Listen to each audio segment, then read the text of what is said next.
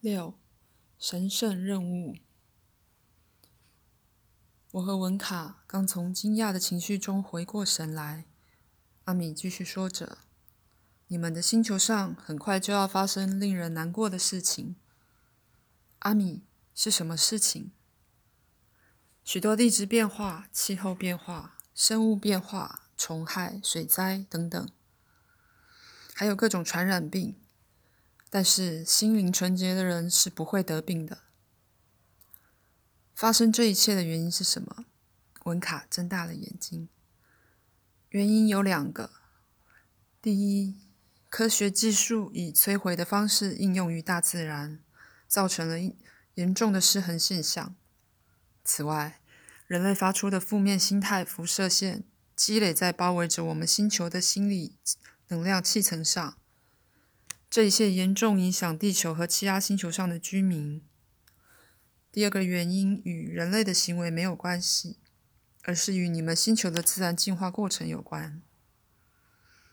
文卡对这个话题失去兴趣了。阿米，我是从哪个文明世界来的？咱们分开来说，我先说明刚才的第二个原因：星球进化的过程本来应该是自然发展的，结果由于人类自私的情绪、想法和行为。而提前加快了成熟速度。为了进化而产生的改变，本来应该是舒缓的，但却有可能变得暴烈，具有破坏性。除非人们从现在开始遵循宇宙和谐的原则生活，为了减少人员的伤亡和整个宇宙的损失，我们还有很大的努力空间。你是指世界末日吗？也可以是新的开始。这取决于人类是自己。如果你们不能战胜这最后的考验，改变现状，那就是末日，就是自我毁灭。相反的，如果你们团结起来，开始按照宇宙法则的生活，那么有可能是真正天堂生活的开始。为了避免这两个星球毁灭，你们何不帮助我们一下？那费不了你们多大力气嘛。文卡似乎在责备阿米。阿米笑着说：“我已经给你们解释过，为什么我们不能大规模的直接干涉，因为这是宇宙法则所不允许的。你们愿意让一个比较优秀的学生代替你们考试吗？这主意妙极了，那我就不用念书，还可以拿高分，而且……我兴奋起来。那可是欺骗。”文卡看了我一眼。而且，就算你顺利升了级，可是你什么也没学会，你和同学之间的差距会越来越远。还有，你会失去借由自己的努力而获得成功的成就感。阿米，你说的对，我不好意思的说。的确，如果事事要你们替我们做，那是很不好的。文卡明白阿米的意思了。阿米说：“我们也不该什么事情都不做。”大人不能眼睁睁看着孩子向悬崖跑去，却不伸手援助他。我们不能捆住他的手脚，但是我们可以提醒他，那条路是危险的。这恰恰是你们现在所要完成的任务。我不大明白，我说。我明白了，文卡说。那请你替我解释一下。我们的任务就是要去文明不发达的星球上现身说法，帮助他们避免自我毁灭。阿米喊道：“好极了，文卡，你只是怎么知道的？我也不知道。这就是我对你们说过的感觉。有些事情是可以预先感觉到的，只要有两三项线索，就可以明白整件事情。那么……”我是从哪个世界来的呢？文卡继续追问。这并不重要，回到过去毫无意义，现在这一刻才是神奇美妙的。可是我很想看看我原来的星球，我真正的故乡。当爱心向我们揭示出生存的意义时，整个宇宙都是我们的家园，所有的人都是我们的兄弟姐妹。你们是和平使团的成员，任务是回到各自的星球上去，再改造你们的星球，使之文明化和人性化的任务中发挥支援和联系的作用。此外，你们还得协助它变成和平、友谊、欢乐和充满爱心之地，如同文明宇宙的其他地方一样。我一想到特里人，就觉得在欺压星球上不可能实现这个目标。一道阴影遮蔽了文卡的目光。谁是特里人？我问道。阿米解释说，文卡生活的世界有两种人，一种是斯瓦马人，也就是文卡所属的种族；另外一种是特里人。特里人又分为两派，一派叫瓦克斯，一派叫松坡斯。两派长期征战，特里人是相当好战的种族。文卡生气地痛斥道：“特里人不是人，他们不过是有知识文化的猴子。”什么是有知识文化的猴子？猴子怎么会有知识文化呢？我不明白他的话。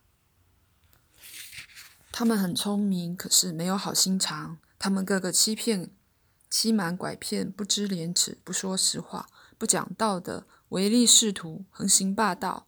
看来文卡是气坏了。阿米听了他这一番话，哈哈一笑，道：“瞧你骂的可真痛快！这样说自己兄弟的坏话是不应该的。你应该理解他们，而不是指责他们。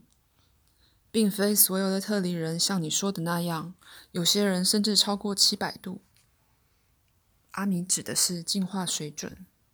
他有一台进化测量器。可以测出任何人或动物的进化程度。他说，达到七百度的人，在发生无法抗拒的灾难时，就可以得到外星人的营救，因为达到七百度就是相当不错的好人了，有资格生活在文明世界里。那一次，阿米不肯透露我有多少度。他说，如果我知道自己的进化水准低下，我会失去生活的勇气；假如水准很高，我可能会骄傲，而一个人如果变得很虚荣，自我就会膨胀，水准就会下降。我对特里人的话题不感兴趣，我还是想知道自己有多少度。我极力想从阿米口中套出一些话来。那么，我和文卡的度数应该高的惊人了，彼得罗何以见得？因为我们来自文明发达的世界啊！我上次就对你说过。你们地球上很多人的进化程度比我还高，区别在于，我知道的事情他们不知道，他们没有在良好的环境里受过教育，也没有获得足够的知识，但是他们仍有很高的精神水平。这不一定非得来自文明世界，像你们这样担负任务的使者，在前几世的生命中都曾犯过一些违反爱心的错误。因为必须透过提供服务来弥补之前犯下的错误，所以让你们自行选择能够执行的工作，以便借此改过立新。你们自己选择了要完成目前正在进行的任务。我犯了什么错误？我和文卡异口同声地问道。是什么错误已经无关紧要，无论自己的错误还是别人的错误，不要总是盯着过去。如果你们努力完成自己承诺的任务，你们仍然是光明磊落、令人敬佩的。等到你们结束任务，帮助自己的星球实现了文明化，避开了毁灭的灾难之后，仍然可以回到充满有友善情谊的美好世界来。我说，地球上没有特里人，可是我觉得这任务不可能完成。我们能做什么呢？并不像你所想的那么难。首先，即将发生的重大事故会使许多人明白再也不能这样继续下去了。其次，积极渴望变化的人们占了多大多数，他们只是需要指导。另外，像你们这样肩负使命的人有成千上万，有成千上万，这可说是一场真正的外星人入侵，但目的是为了寻求宇宙和平，四面八方都有外星人。各个公司、行号、传播媒体、机关单位，每个地方至少有一个外星人，真是难以想象。我和文卡惊叫起来，因为我们一个外星人也不认识。怎样才能认出谁是外星人呢？只能从他们做的事情来判判断。通常可以经由执行的工作来辨别他们的身份。担负任务的使者总是会谨守自己的岗位，帮助需要帮助的人。有没有什么办法可以从外形上辨认他们？没有，因为当大家说到他们时，只会着重于他们执行的任务和成果，不会谈论他们的长相。我问道：“有条法律不是说禁止干涉不文明世界的事物吗？这么多外星人前来援助，难道不犯法吗？”其实，就某种程度而言是被允许的，而且就另一个方面来说，你们也不记得以前曾拥有的知识，至少在有意识的时候是这样。我把一切想了又想，觉得我不可能来自一个比地球还要进化的世界。阿米，你说我来自一个文明的星球，可是我在奥菲尔上看到的人们比我高级多了，而且我承认我有许多缺点。好啦，因为你有个缺点比狒狒还丑，阿米笑着说。另外，不文明的环境让你变得更加畸形。不过你现在为他人衣物劳动，会使你逐渐恢复，甚至超过我原来的水平。你会慢慢的逐驱逐心中如豺狼虎豹的坏念头。什么是狼？文卡问道。阿米回答说。一种像秋狗一样的动物，可是身上有毛，而不是羽毛。什么是秋狗？我傻乎乎的问道。一种像狼一样的动物，但是有羽毛。阿米一面回答，一面大笑起来。